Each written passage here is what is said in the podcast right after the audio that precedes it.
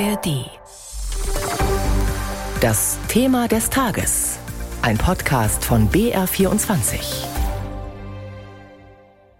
Mit Theresia Graf. Kreuze in Eingangsbereichen von bayerischen Dienstgebäuden, die dürfen dort auch in Zukunft hängen. Das Bundesverwaltungsgericht in Leipzig hat eine Klage gegen den umstrittenen bayerischen Kreuzerlass abgewiesen.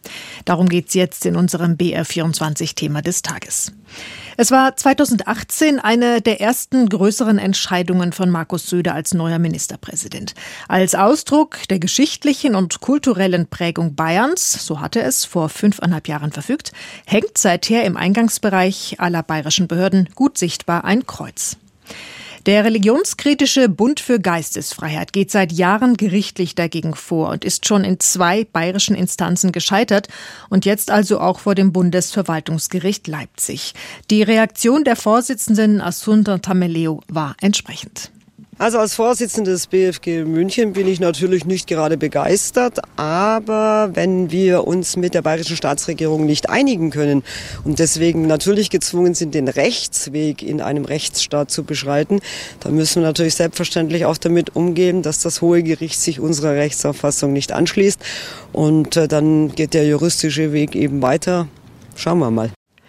Der Bund für Geistesfreiheit will voraussichtlich noch bis vors Bundesverfassungsgericht ziehen.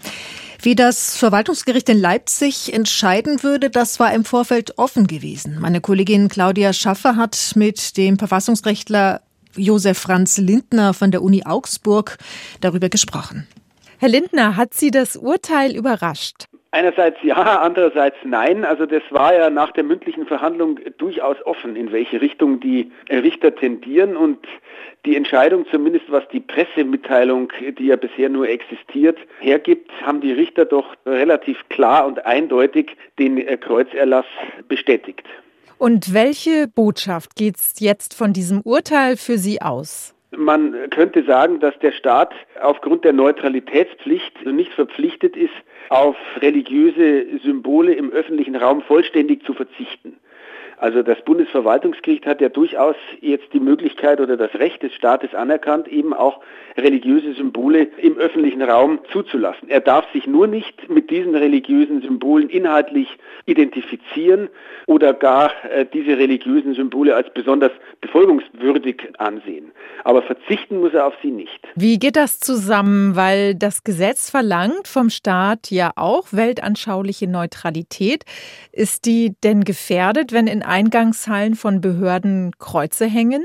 Das Bundesverwaltungsgericht ist sogar da noch über den Bayerischen Verwaltungsgerichtshof hinausgegangen. Der Verwaltungsgerichtshof hat ja gesagt, das objektive Gebot der religiösen Neutralität ist verletzt. Der Bürger habe nur keinen Anspruch darauf, dass es eingehalten wird. Das war ja die Quintessenz des Bayerischen Verwaltungsgerichtshofs und das Bundesverwaltungsgericht hat jetzt gesagt, nee, nee, hier liegt schon keine Verletzung des Neutralitätsgebots vor. Insofern hat mich die Entscheidung doch etwas überrascht. Ja, erklären Sie uns das doch nochmal. Wie hätten Sie das denn als Verfassungsrechtler bewertet? Zu welchem Urteil wären Sie gekommen? Also ich halte die Entscheidung des Bundesverwaltungsgerichts für richtig. Denn allein im Anbringen eines Kreuzes, das ja auch gewissermaßen die äh, kulturelle Überlieferung des Landes darstellen soll, sehe ich noch keine Identifikation des Staates mit den Glaubensinhalten. Das äh, Aufhängen des Kreuzes alleine sagt ja nicht, ich als Staat halte die Glaubensinhalte des Christentums für besonders befolgungswürdig oder nicht.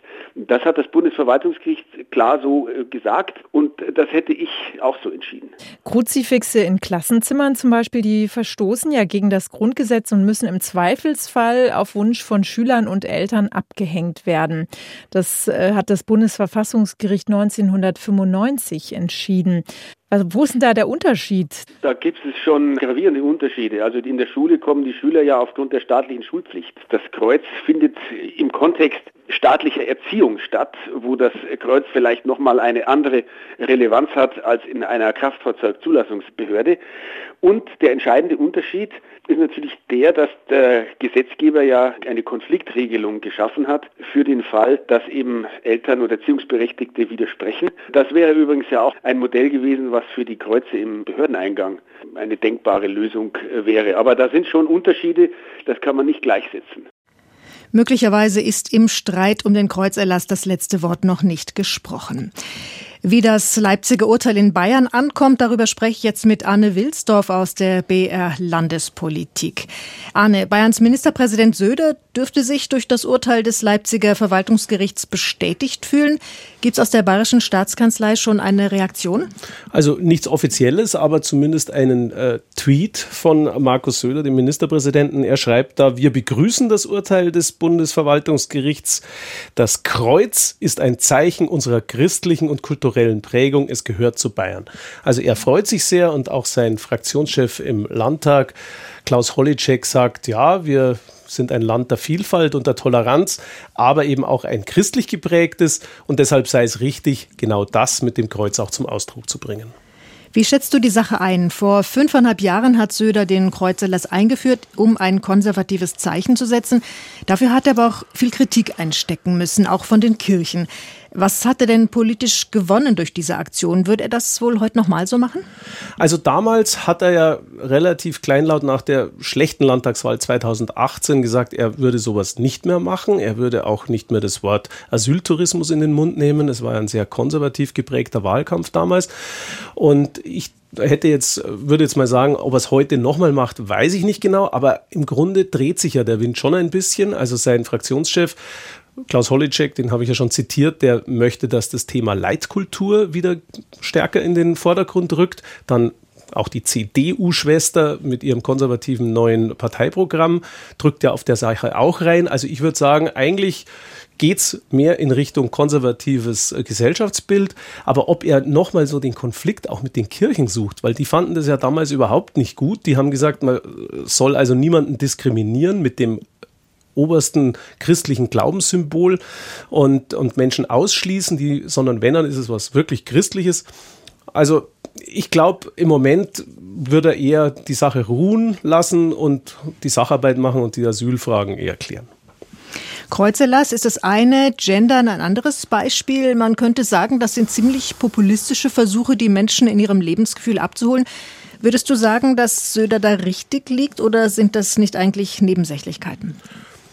Ich glaube, es erscheint als Nebensächlichkeit, aber ich glaube, er trifft natürlich schon das Lebensgefühl der Menschen, die gar nichts gegen das Kreuz haben und das hängt einfach in jedem, in jeder Gastwirtsstube und auf, auf jedem Kirchturm und auf den Bergen. Also ich glaube, das, äh, sie abzuhängen jetzt, das wäre ein Problem in Bayern, aber man muss natürlich sehen, damals wurden sie frisch aufgehängt in den Foyers und damit wollte Söder was bezwecken.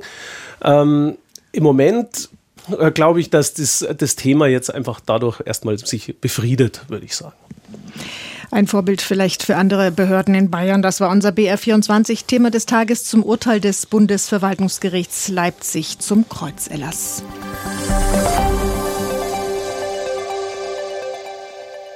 Wie kriege ich künftig mein Haus warm oder kühl in heißen Sommern? Was kostet es, eine neue Heizung einzubauen oder rentiert sich die Wärmepumpe doch? Brauche ich wirklich Vollwärmeschutz und dichte Fenster? Sanieren mit Plan.